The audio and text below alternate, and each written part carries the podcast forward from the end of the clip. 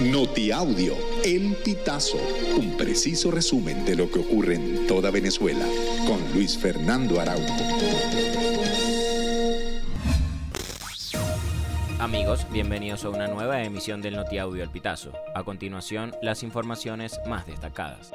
A pesar de que hace aproximadamente un mes el gobierno de Nicolás Maduro inició un plan para eliminar la minería ilegal del estado Amazonas, la situación parece no haber cambiado la ONG SOS Orinoco denunció que ha georreferenciado 3.316 hectáreas de minas ilegales dentro del Parque Nacional de Yapacana, y las imágenes de satélite confirman que todavía quedan áreas significativamente grandes en las que permanecen intactas estas minas. Agregaron que miles de mineros continúan operando en Yapacana, ahora bajo el control completo de las Fuerzas Armadas venezolanas, según denunció la ONG.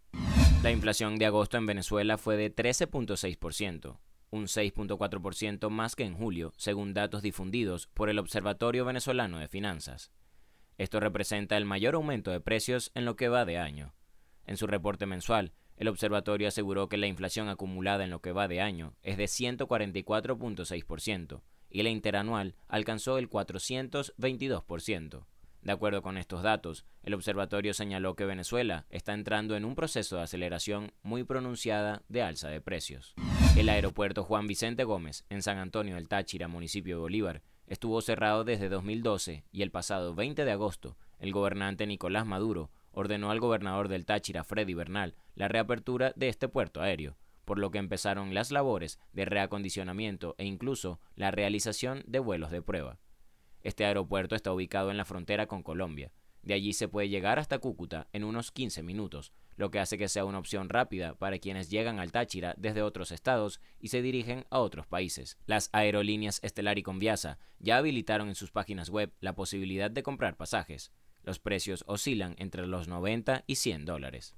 Reporteros Sin Frontera manifestó su preocupación por los ofensivos señalamientos de Nicolás Maduro en contra del periodista y colaborador de la medio Voz de América, Gustavo Ocando. De igual modo, recordaron que Ocando es un profesional que se ha distinguido por su rigurosidad y es colaborador de varios medios internacionales.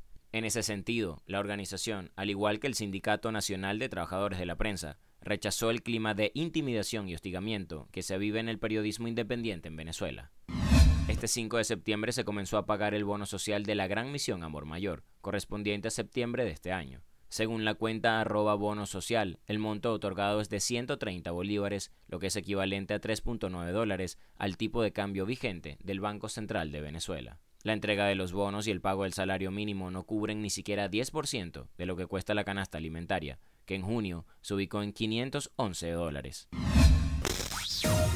Amigos, y hasta acá llegamos con esta emisión del Notiaudio El Pitazo.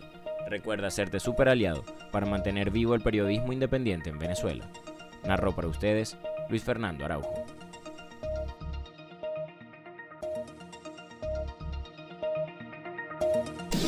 Estas informaciones puedes ampliarlas en nuestra página web elpitazo.net.